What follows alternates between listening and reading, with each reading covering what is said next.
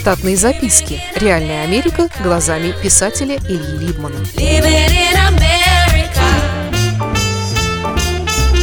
Кое-что про бывших русских и легкое стрелковое оружие в Америке. В начале 80-х, когда экономическая политика Рейгана потихоньку зашевелила усами после долгой спячки, то тут, то там начали открываться торговые точки. Но это не были шикарные магазы, а скорее что-то близкое по смыслу к питерскому CityLink.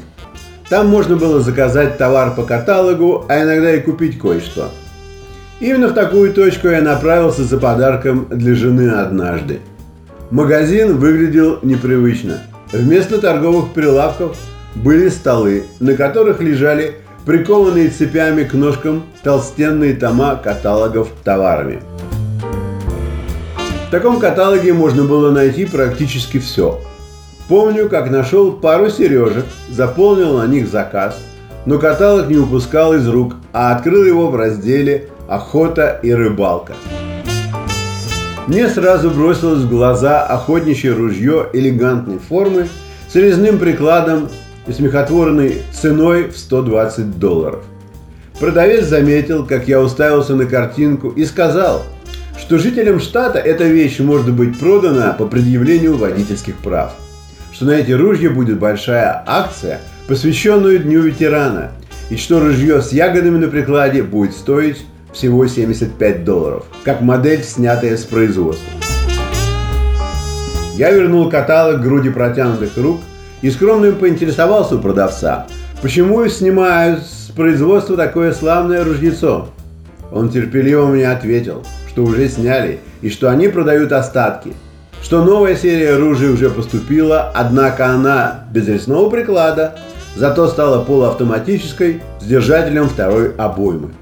Тут я подумал, что правильно сделал, что приехал в Штаты, где прогресс не стоит на месте в таких мелочах, как производство охотничьих ружей.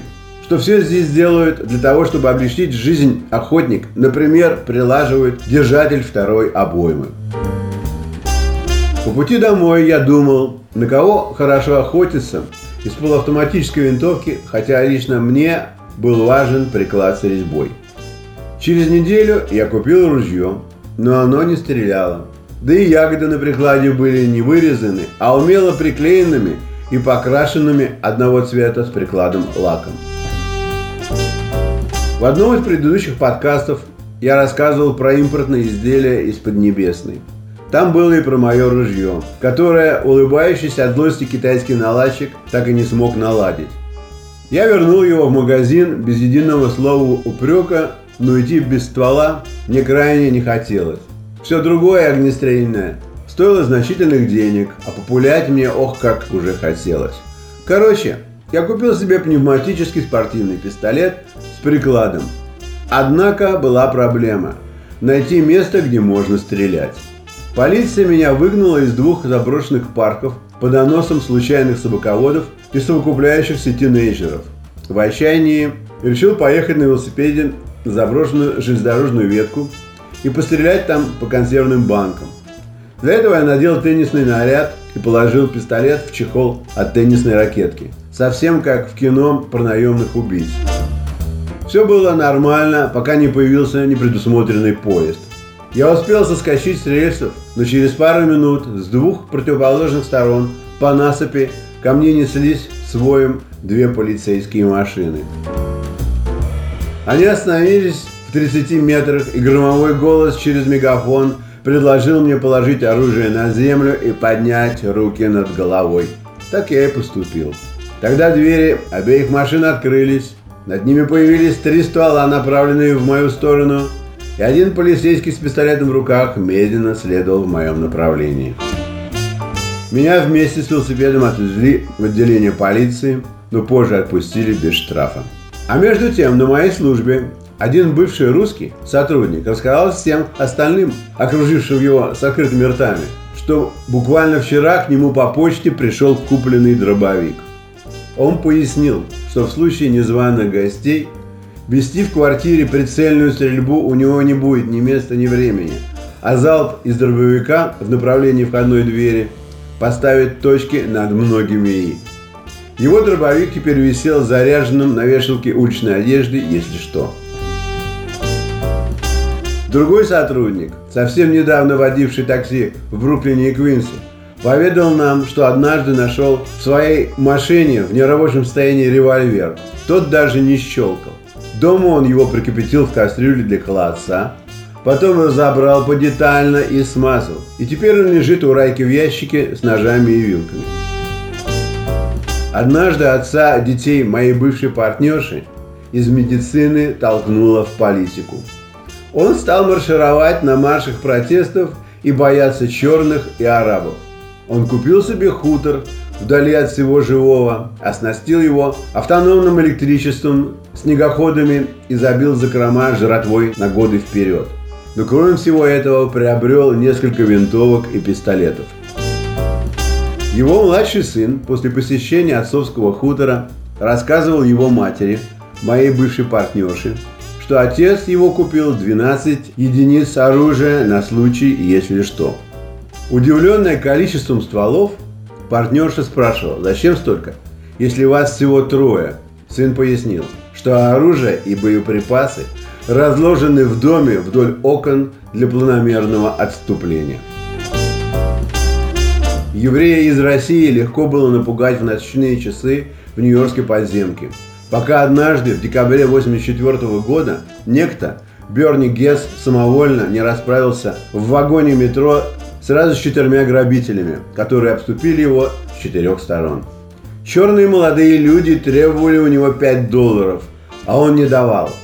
Из оружия у них были отвертки Flatheads и Phillips, а у него Smith Wesson 38 калибра.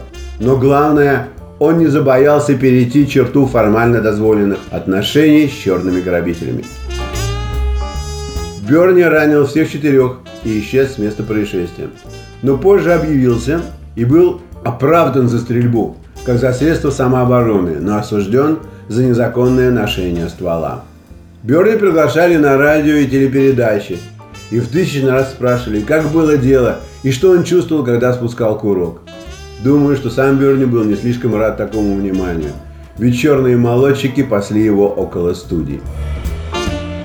Позже ему пришлось отсидеть несколько месяцев за незаконное ношение ствола, а гражданским судом ему присудили платить одному из пожизненно раненых 43 миллиона долларов, так что пришлось бедному Берни объявить себя банкротом.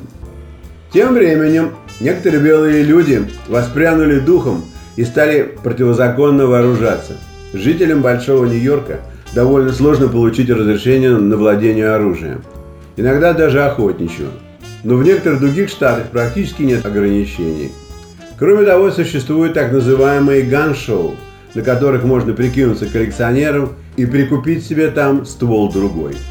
Один мой знакомый, работавший бригадиром обходчиков в подземке, рассказал мне, что у двух его механиков, бывших русских, в переносных ящиках для инструментов нашли обрезы самопала.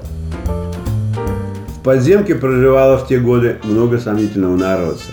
И вот на днях мой взрослый сын, живущий в Штатах, говорит мне, что подумает приобрести себе пистолет для стрельбы и самообороны. Самооборона возможна только тогда, когда оружие всегда под рукой. Иначе говоря, в Штатах среди приличных людей есть сейчас и такие, которые носят на себе ствол, мне не ясно для чего. К счастью, чтобы получить пермит на владение и ношение оружия, нужно получить много справок а у приличных людей часто не бывает времени на бюрократические формальности. Штатные записки. Реальная Америка глазами писателя Ильи Либмана. Читайте книги русского писателя современной Америки Ильи Либмана. В них живо и не скучно описываются нестандартные ситуации, происходившие с бывшими гражданами Советского Союза на фоне американского урбанистического ландшафта повести «Алиса» с Райкой, «Второе дыхание», «Время апельсина» и «Малыш 21 века» можно приобрести в интернет-магазине «Литрес» или на сайте писателя читаливы.ру.